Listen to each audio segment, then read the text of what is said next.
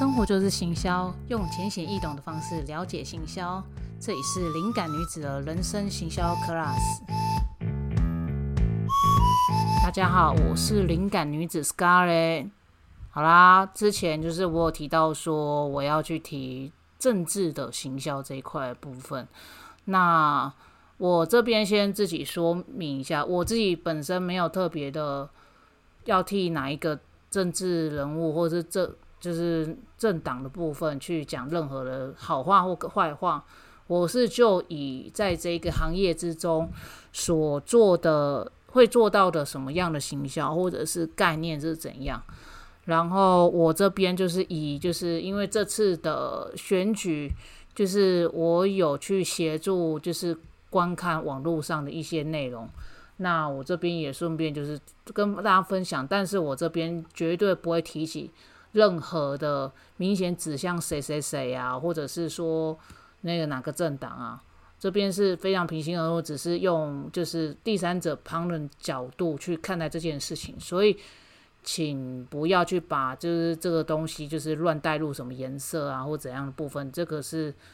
想要跟大家的讲的，所以我这个部分只会在 podcast 露出，那文字的内容我就不会特别打出来，因为毕竟这个东西我也不希望挡到谁的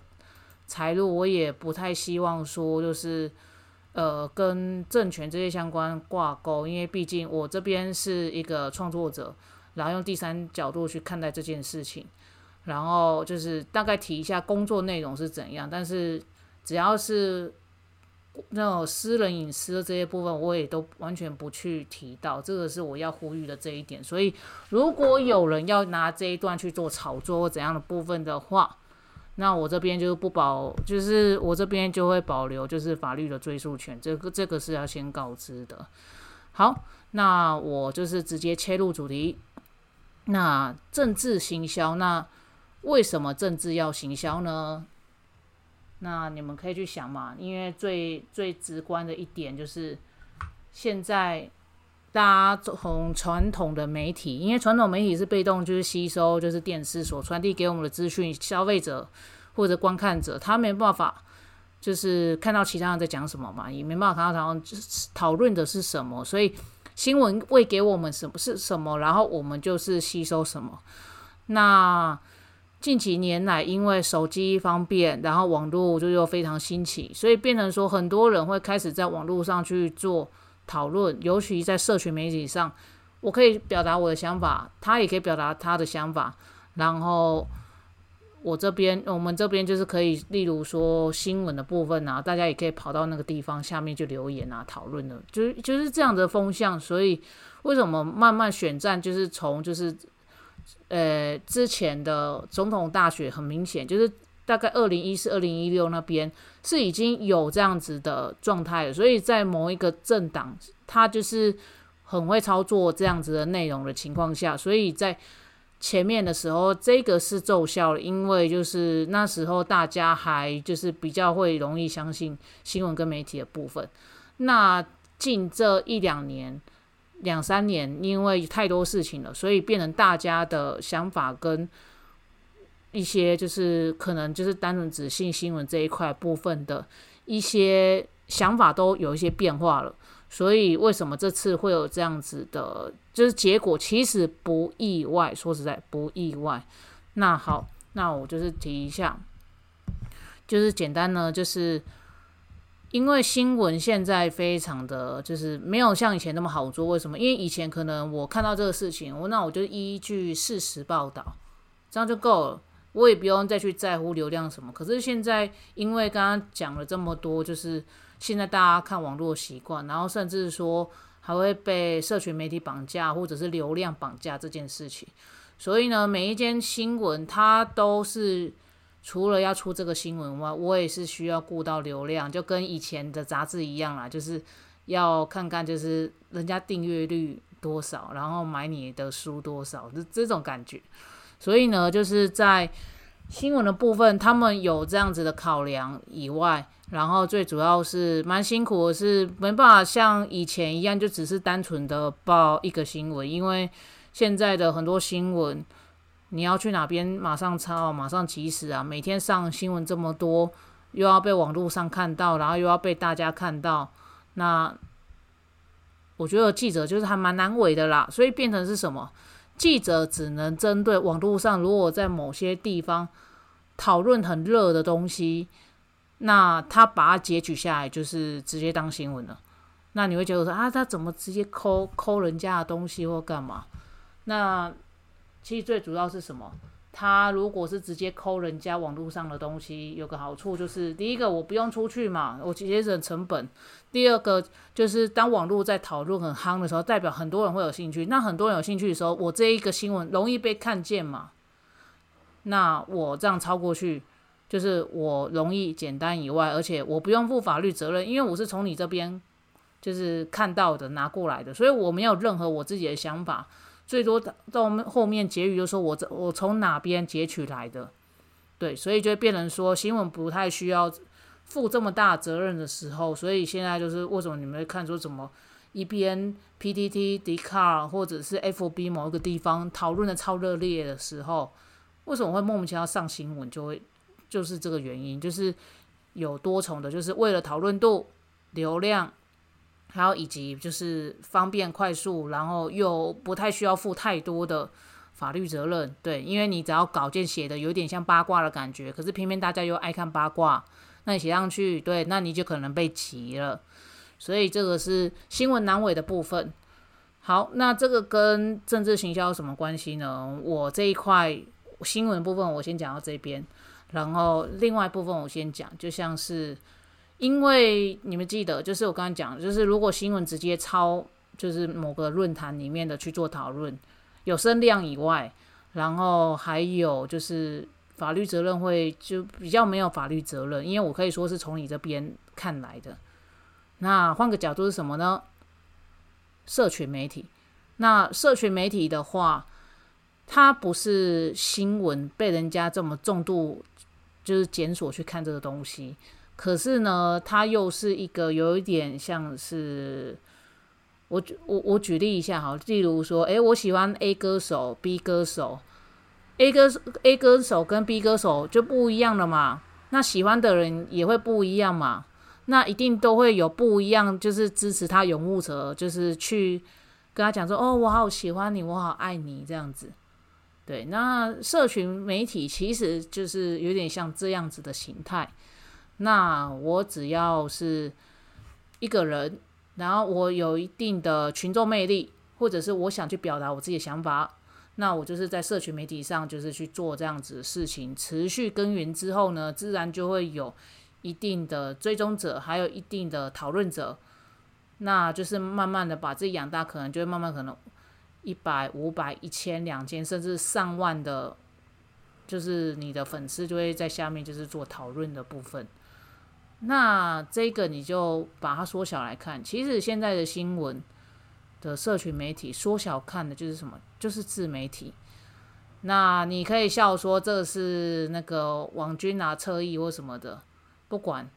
先不要去讲说它的那个名称，就是大家笑说就是比较负面名称。可是你要想啊，当它已经变成 KOC、KOL 的部分，那它的内容讲出来东西。他的粉丝会间接的会去认同他的概念，才会去加他，或者是才会去接受他，对吧？那有特就是特定这样子不同的自媒体啊，因为毕竟我们在台湾嘛，我们在台湾一定会有一个选择性问题，所以在政治上一定就会说哦，你选择谁，你选择谁或怎样，那个是很正常。那我们先不管他后面的背景利益或者是怎样的部分。那他们这个东西就是当已经变成就一圈一圈一圈再去宣导一些事情的时候，它其实你就是可以看，它就是一个小型的新闻台。然后小型新闻台只要红了，那我就可以再拿大的新闻台去抄小新闻的内容，那我大新闻又可以再讨论一次，对吧？所以在这样子的政治行销来讲。这种就是慢把从小放到大的这样子的流量来讲的话，其实这个是还蛮重要的，这是一块的部分，就是自媒体跟新闻的这两块的关系。好，那我们再跳回去新闻的部分，其实新闻还有一个很重要一点，很多人都说啊，新闻带风向啊，或什么啊，具体的到底是什么意思呢？嗯，我举例好了，例如说，就是我去买了冰棒，然后看到狗跌倒，这个是陈述事实嘛？那。如果这句话这样子就很平淡就过，那就还好。然后大家就觉得哦，就是哦，就是买个东西跌，就是看到狗，可能看到狗就跌倒这样子。那另外的写法是什么？买那个买那个时候买冰淇淋，疑似后面有人追赶而导致跌倒，真相是？诶，有一点悬疑问号的点埋在那边哦。其实只是很简单，就是他看到狗吓到。跌倒，然后就可以写成这么悬疑包装的。然后第三种切角，你们可以听听看。该地区野狗重呃重生，导致某小孩出门而跌倒。哦天哪！你这样就可以听得到严重性的吧？我把就是不是主要的东西，我把它移到前面来，甚至把问题归咎似乎写在前面的的标题。那现在有人会说这叫做标题杀人。那如果你标题点进去，点进去，然后跟内容差很多，我还觉得无所谓。可是呢，你看哦，你只要雕到某些关键字，可以引发就是讨论，还有一些情绪的一些就是。反对方跟支持方怎么讲？因为台湾来讲的话，很明显就是有特定议题，就是很容易就是会有一些口舌，例如说交通、动物，然后还有老人政策，然后还有就是跟医院救人、福利相关这些内容，或者是说贫富差距的议题，或者是防止就经济类的这种。很实际的生活，还有价值观讨论等等，只要是这些的东西，你的新闻如果明明只是很平常的事情，你把这个很容易有争议性的价值观套进去去讨论或怎样的时候，诶，那就不一样了哦。你看，你们光听到我讲，就是看到狗跌倒这件事情，就可以至少有三种以上的写法。那当一个新闻，他大概每半个小时就会发一篇那个什么社群媒体的贴文，那我在两个小时内我发四种切角的标题，都在同讲同一件事情，它会不会触及到不同的人？那这个就是新闻的厉害啦。所以呢，真的切记说，如果看到任何的东西，能的话，拜托就是。去找更多不同的讲法，你再去核对哪一个讲法是最中性的。虽然你会说这样很累，可是不好意思，就是这样，这是一块。好，那这个是比较属于新闻的社群媒体哦，社群媒体。那有一种是什么？就是新闻的平面稿，它就是用新闻媒体的方式，就是直接发，就是新闻稿这样出去。那通常就是一般来讲，买媒体只要是懂的，他们不会只有买一间，通常都是六、十二、十三、十六、二十四、三十六，就是看买多少间，就是花多少钱，然后去买这样，就用这样媒体去发这样子的平面新闻稿。那你想说平面新闻稿谁会看呐？大家不是现在都看动态或社群媒体了？No No。放个新闻，还有放新闻还有一个原因，第一个就是它的放的网站很重要。如果它是放在 LINE 上面啊，或者是放在苹果，或者是说放在奇摩，诶，那个效果都不一样。好，这是一块。然后第二个就是某些论坛，像 PTT、Mobile、迪卡等等，就是这种就是那种讨论版的部分，有一些版都是需要就是用新闻连接的方式。然后去弄这样子的文章，然后这样的文章代表什么呢？我这个就是新闻有一个公正性，是由某某家出来的，怎样怎样，然后让人家引起讨论。诶，这不是我的意见哦，这个是新闻的意见哦。那你可以在新闻下面加一点点小小自己的讨论，但是代表说新闻也在看到这个事情了。那这样就变成说，他可以用这样话题去带不同的讨论区，就是不同人的聊天呐，或干嘛。所以平面新闻的用途是这样子，就是可以就是在政治的行销里面。他为什么就是要一直常去发新闻媒体稿，就是要增加这个选民的信心，还有新闻都报了，所以会有一个让人家会觉得说，诶，这个东西是实在，你就是也上新闻的这样。然后第三个其实最好用的，其实可以让网友可以更多在不同各大论坛上的讨论，因为很多各大论坛都有就是要放新闻的这样子的限制，对，所以就是。就是这个政治行销里面，在新闻媒体上，就是从新闻媒体的社群，还有自媒体的经营，然后说不说不定是还有其他人的自媒体，因为同一个政党或者是同一个倾向或同一个家人的，就顺便帮你发文拉票，哎对，所以这是串联起来，然后接下来就是刚刚讲平面。那平面媒体的内容就是好转发到论坛，然后让这些论坛的人就是持续对这个议题去做讨论跟跟发酵，所以这样子媒体跟社群媒体这样就形成一个圈圈了哦。好，这个就是政治行销某一块，就是在新闻这边的内容的去转。那当然一定有某些媒体它是偏哪个颜色的，其实大家都知道。然后我们看监控。系统其实查关键字都都会看得到，我每那时候每天都要看这样子的数据跟资料内容，然后就会知道说是哪些新闻在动某些议题，哪些一新闻是动某些议题。那有一些新闻是不得已，因为为了要声量，所以跟着一起跟，但是标题也是写的难看呐，因为就是为了八卦或者为了就是耸动一点，可以让更多人讨论，这是一块。好，这个这是在新闻媒体跟社群的部分。那我要让他炒得更大嘛？那我就是请求资源，在这些指定的新闻内、指定的自媒体，还有指定的社群媒体，去号召不同的网友，号召，对我就是讲的就比较隐晦，就是不同的人去留特定风向的留言，或者是说，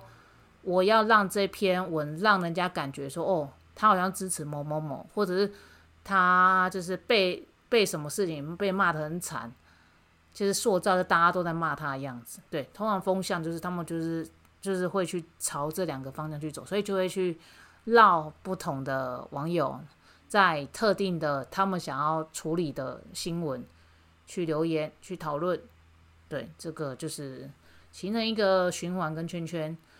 所以这个是很重要的部分。所以就是为什么就是在。政治行销上，就是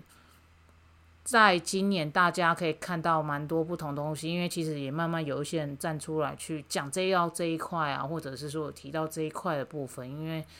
这个东西的号召力其实还蛮强的，就是你看一个圈一个，然后粉丝可能就看到一个带一个，所以就是某一党的，我真的觉得很佩服，就是他们在这一块的凝聚力跟号召力跟就是。煽动大家的情绪这一块的部分，其实是很厉害的。因为当你被情绪煽动的时候，其实你讲什么，人家都听不下去了。所以我觉得他们这一点是真的蛮厉害。那时候我在做监控的时候，其实我看到说，哇塞，哇塞，那种感觉呢，真的就是你会觉得说，天哪，天哪，那种感觉怎么可以这样 的那一种 feel，然后你就会觉得说，嗯，就会去思考说，我们。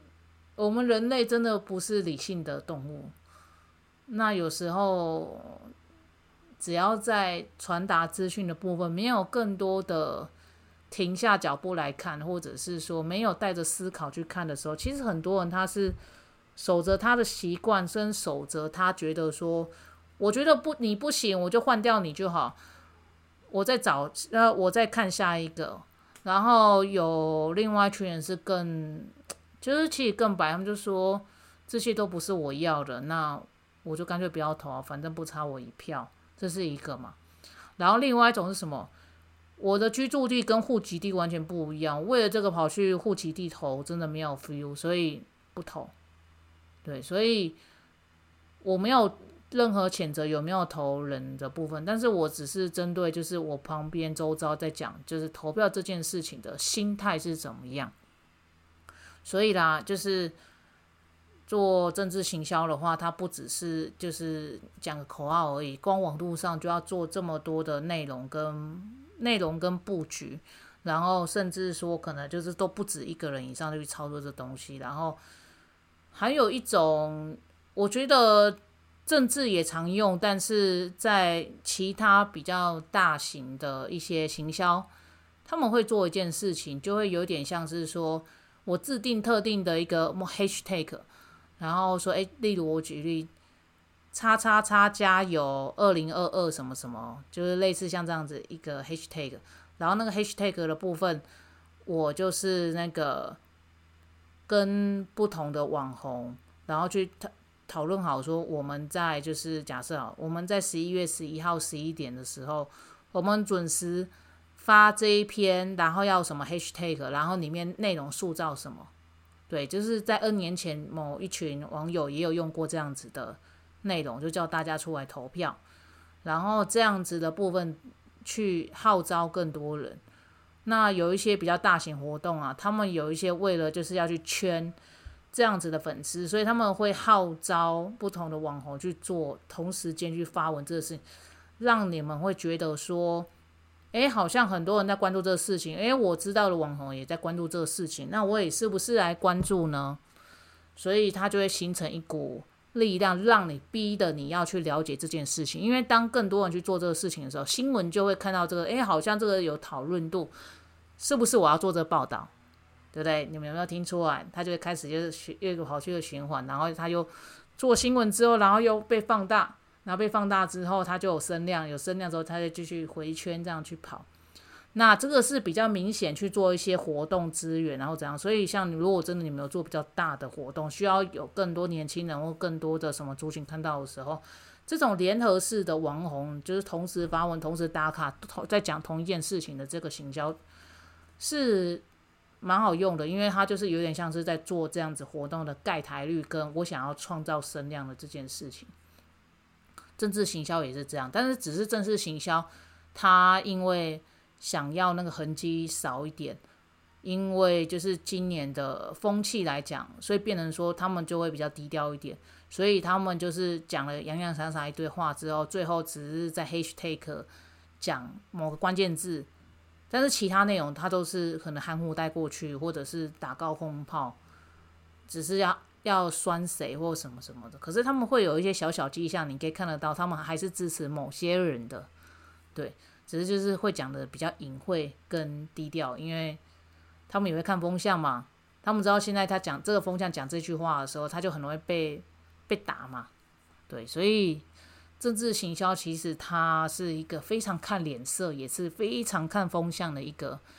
就是一个行销。所以我觉得，如果你没有机会接触到政治行销，我觉得那你就最好不要接触。为什么？因为真的还蛮累的。你做个，如果你是只是做个小编，我觉得还勉强轻松。可是就是你会听到很多的八卦跟内容啊，而且就是即使内容是怎样。然后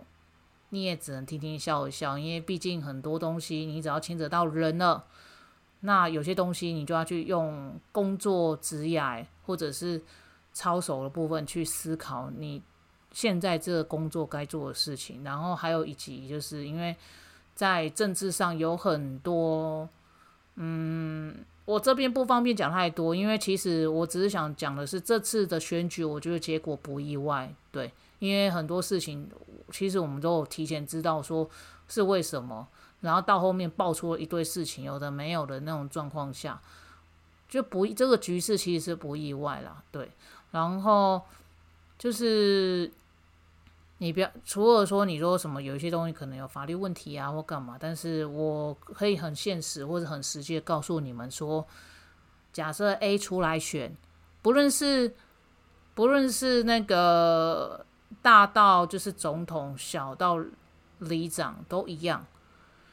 你要选这种东西，除非是你本身有自己的正当职业，也就是 OK 了，也有一定的能力。所以你出来选好玩，OK。那另外一种是什么？可能就是说，我爷爷在这边里长大概做了大概十，大概快十年了，好，然后老了，然后可能就是给孙子来出来选。然后通常的里长里面，他会有另外职责叫做，就是那个有点像，我记得是叫干事，对。然后里监事这种概念，然后他就是会协助里长或者是监督里长去做事。那通常这种退位下来的啊，他可能就是去请他的孙子或是谁的叔叔阿姨婶婶，或者谁的小孩出来选。然后可能李监事就是他来当，或者是他的老婆来当。我举例啊，就是这样部分。然后可能就是在地方上都很熟，然后可能年轻人看起来就是菜皮巴拉被戏这样，可是你就看到旁边都是熟悉的脸孔。对，那你不要讲那个里长好了，就是你再继续往上走，议员或什么，你仔细看他们的经历还有内容，可能都是某某某秘书长。某某某服务处的秘书，或者是谁谁谁谁谁议员的特助，什么什么，就是都是业内的人呐，业内的人以外，然后可能就是。可能听到这个人，你也觉得很问号。但是你只要提到说，哦，就是以前某某某议员推选出来的谁，或者说，哦，就是之前哪个公司里面的谁谁谁，他就是在这边议员多做几年，后来他推谁谁谁的朋友谁谁谁的亲戚，什么什么什么，都是会比较近的人去做接触，或或者是选，所以。你会觉得说，有时候在地这么久，然后你看到这些这些人，你会觉得哇的发这个是这是谁啊？你完全没看过，然后票还这么多，这谁啊？为什么他可以高票当选？什么？可是你直直接查他们的背景，其实都是大有来头，都是互相认识。所以政治这一块，其实很多都是互相认识的，然后拉来拉去这样。那你就会去想说啊，政治这么排外哦，或干嘛？因为你要想，因为光。参选，我记得里长就已经要缴个五万块，诶，多少？对，就是要缴一定的费用，然后一些内容，然后议员就是这样跳着，那跳着这样子去，就是你都一定要缴钱，你才能投嘛。然后市长然后也也有一二十万以上，对我有忘记金额，就是反正都是要钱让上去，然后要选，你看你光行销，可能就是。里长应该可以压到五十万以内，还可以接受。但是如果是议员的选举的话，诶，里长五十万好像还太多，可以再少一点。因为里长比较靠在地的去服务跟推销，所以可以省一点，没关系。议员的部分，我们大概出估抓个大概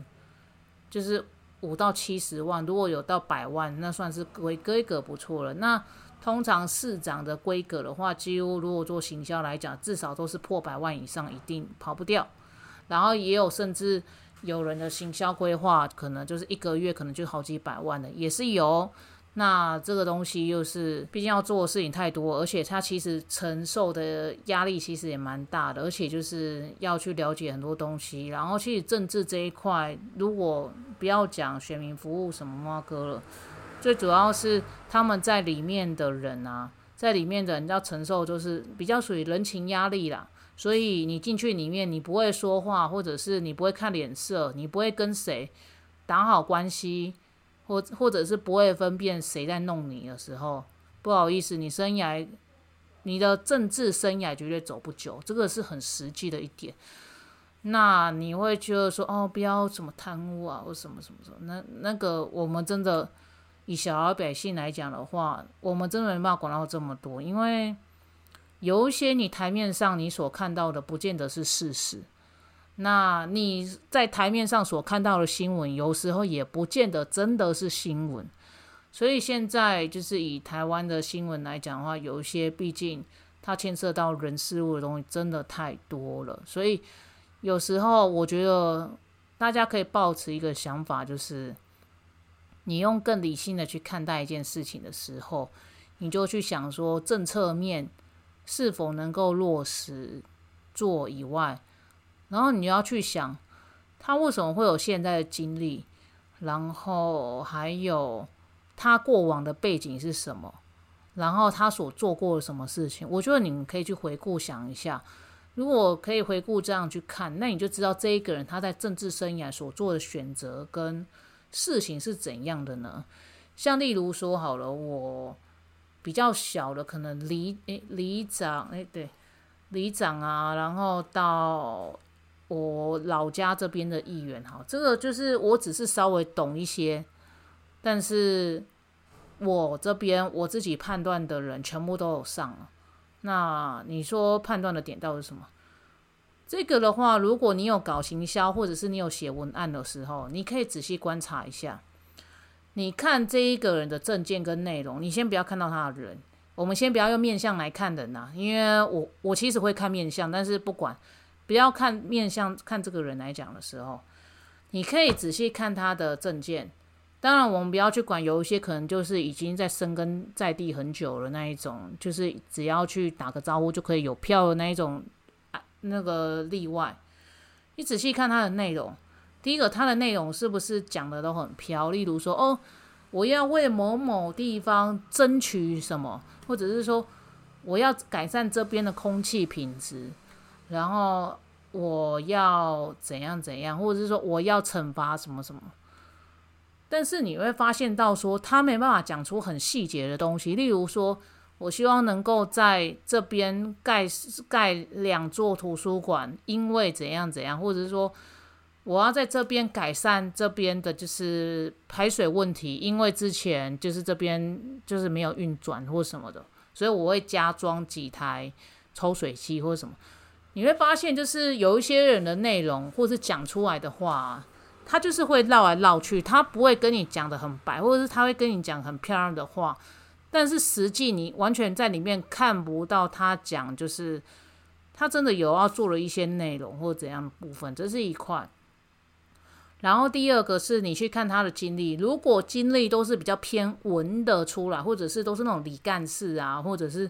头的啊，或者是说专门就是在讲话的那些职位的部分，那我觉得对于他所做事可能会有点打问号。那如果他可能就是偏向某个职业，例如他都是比较属于警销体系的做事，或者是或者是说他是比较偏向，就是之前做的可能就是比较实干的，那种比较那种实干做的那一种地方啊，或者是说。比较有在做一些，就是有在跑一些基层的内容或这样的部分，那我就会多看几眼。那如果就是这些都是从，就是这个人如果都是从谁谁谁的秘书啊，谁谁谁议员出来这些部分，那你可能也是要对他所做的内容可能要打个问号，因为他可能都是几乎都在指挥别人或处理上面怎么做事，可是真的实际落实到要真的要做一些政策的时候。不见得做出来，因为比较偏文人的的那个部分，他不见得会做事的时候，那你可能就要对这个人多去打听或多去了解这个人。对，这个其实跟职场或者是跟你看到人都一样，有时候你去看他的讲话的方式、做的方式，实际上做什么的，就像我记得是马斯克吧，还是谁就有讲过说，当他就是面试一个人的时候啊。他连一些细节都讲不出来，或者是这个专案过程要怎么去做这些内容，除非是因为有一些是敬业条款的东西你不能讲以外，他连这些有些执行的内容跟刑法都讲不出来的时候，第一个就是他没有仔细参与这些内容，但是他为什么要拿来当自己的政绩来讲呢？这是一块。第二个是你可能就要怀疑这个人做事能力是不是跟他讲的跟履历写的一样漂亮，所以这个是判断人的一个 一个方式。所以啊，那你刚刚讲了这么多，就是从新闻媒体、社群媒体，然后到号召网友来，然后到就是其实政治的一些环环相扣的东西，然后到背后一些利益的东西，我其实就没有那么想提了啦，因为知道，但是我觉得以我现在的能力，我现在就是只是一个养家活口的一个可爱的行销，那。我也是很佛系的在做自己这样子的自媒体，因为我觉得我在行销里面，我还想要再多了解、多看看、多学习一些东西，所以我就是把我自媒体当佛系去经营，就不会特别就是一直要专注在这上面。而且其实我也思考，行销工具其实它会一直都在变，一直在都在变。但是你学行销，你只会一些很硬的东西，会很自私的东西。那我觉得你学行销会很痛苦，因为你到后面你东有一些东西只能量化的时候，那你量化出来的东西，消费者不一定不一定是要的。那我们做行销的量化是为了要给顾客或者给品牌端看的，但是你又要在。消费者端是看不看得懂的语言，他们看得懂的美感，他们能够理解的的，就是证件跟画。所以你是要变做左右脑的翻译者，你知道？我觉得做行销人员他是左右脑的一个蛮厉害的翻译者，所以他能够做到跟企业主的概念跟想法去表达那些内容，又可以就是对消费者。还有选民，就是去做这样子的沟通或怎样部分。我觉得行销人员，虽然人家说薪水不高或干嘛，可是我觉得就是他们算是一个，我觉得算是很默默默默在做事，然后很伟大的一个行业啦。就是直到我就是进到就是这个行销行业的时候，我发现真的做行销这件事情，看起来好像每个人。都可以好小说，我我做选行销，但是真的要做起行销来，我觉得不容易。然后都会有人会要求一些 KPI 那些东西，数据其实很好做，但是不好做什么，你永远猜测不到这网络上的这些人在想什么，这是很辛苦的。所以我觉得在这次的政治行销，就是这次刚好就是有处理到这些内容的部分。我觉得反而感触蛮深的，就是说，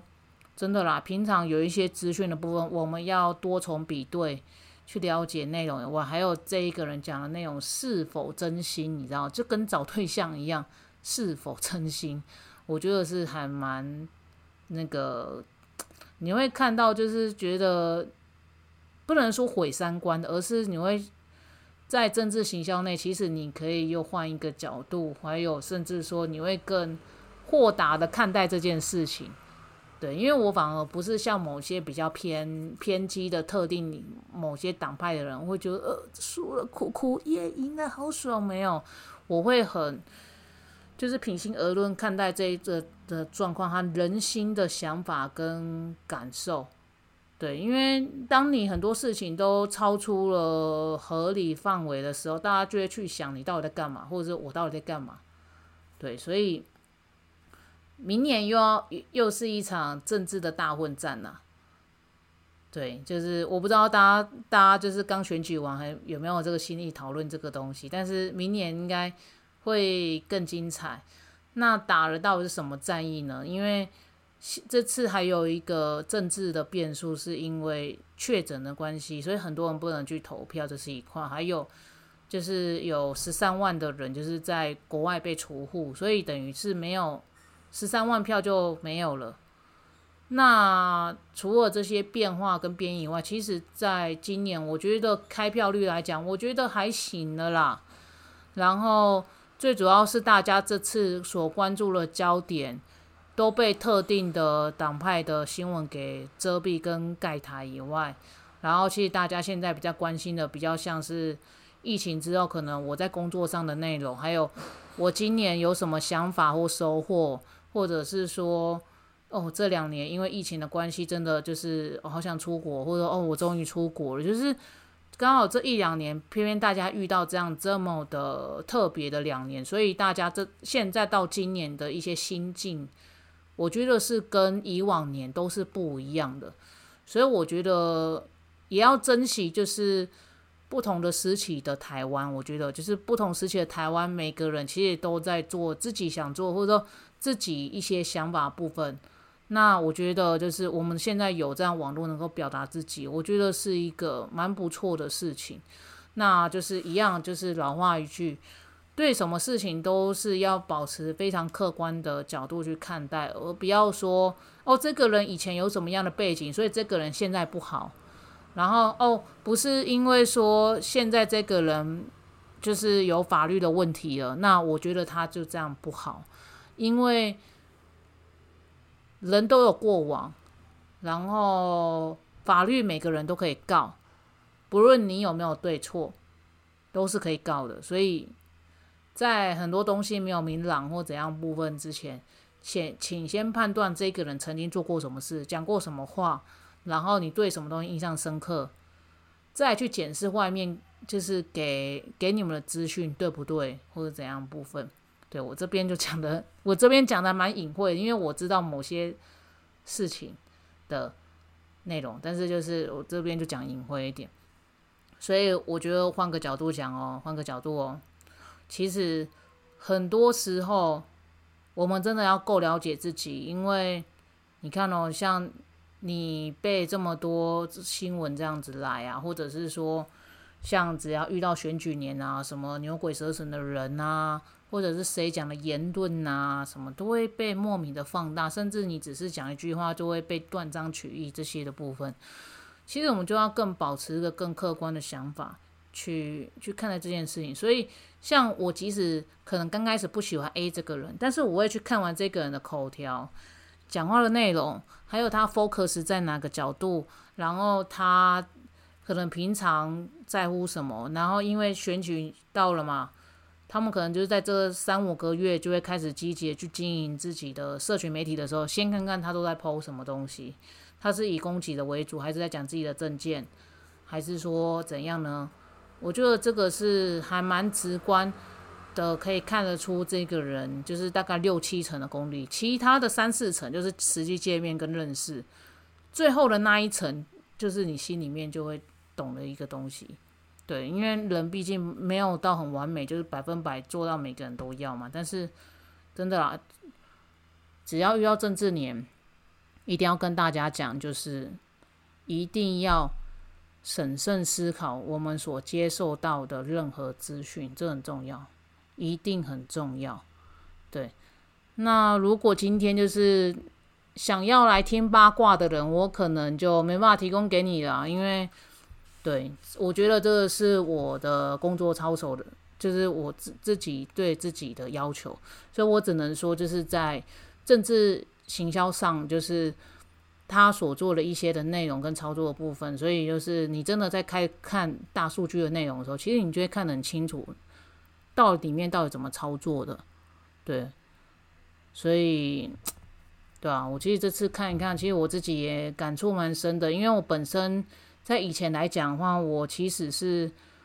不太接触政治的，但是我政治部分我会稍微瞄一下看一下，然后这次是有幸就是接触到政治行销，那我才能够就是这次在这边分享给大家说一些的内容的部分，因为平常都是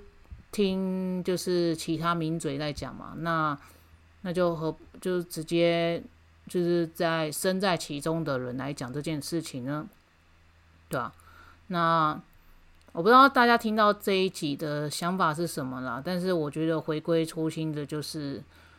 真的就是常常都要问自己，自己在做什么，你有没有什么坚持的呢？那如果你有坚持的，只要是好的观念，或者是说不要违背你个人的一些理想跟想法的，就是一个理念或者是一个坚持的一个。我只能说一个道德操守吧。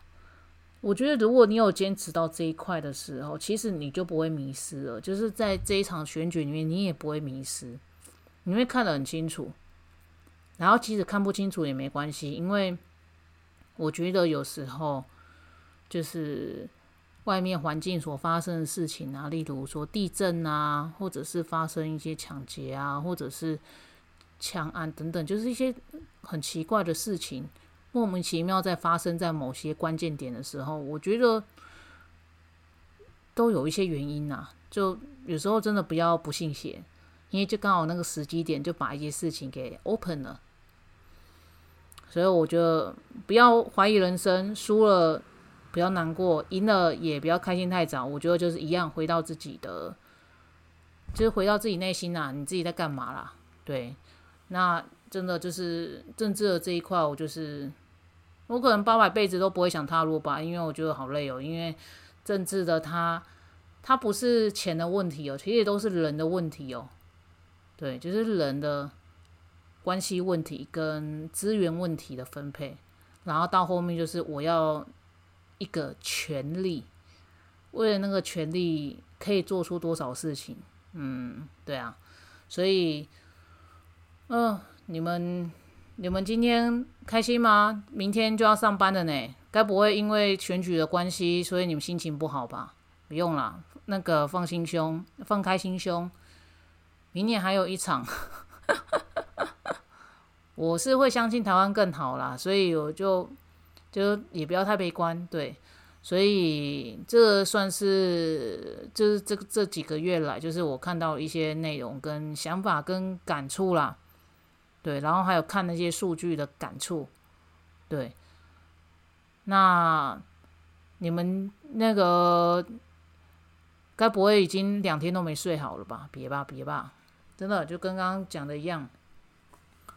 就是继续生活这样子。记得哦，没有没有对错哦，只有说在最适合的时间内，就会有适合的人事物就会出现。对我只相信这一点，这样子。好啦，这次政治行销的这一块讲了不少后面操作的理论啊，我反而就是没有去讲说哦谁谁谁操作什么什么，所以会大红啊什么。我觉得我不是说不想讲这一块，而是我觉得。它没有好坏，因为好呃正面声量跟负面声量代表就是你这个人都被看到了。那到后面就是你怎么处理的，处理危机跟你的 gas 是什么，然后到后面可不可以就是一直一贯保持这样的初衷？这个就是其实大家都会看，就是选民都会看到这一块。所以我觉得就是平时你这个人的修为好，或者是做事好，或者是。你都有特定坚持某些东西的时候，我觉得相信你也不会在这里面就是被淹没啦。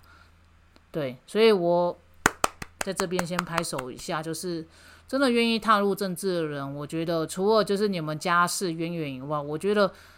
如果从零进去的，我觉得我真的很佩服这样的人，因为政治真的不是一般人可以接触的。对，所以这次就是在这段期间这样子做，我觉得感触蛮深的啦。对，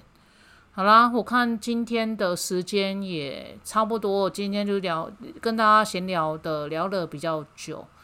那不好意思，就是这一篇完全没有八卦，对，所以就失望啦。好啦，那你们希望就是我听到，就是还想听到什么东西，都可以留言给我，或者是告诉我这样子。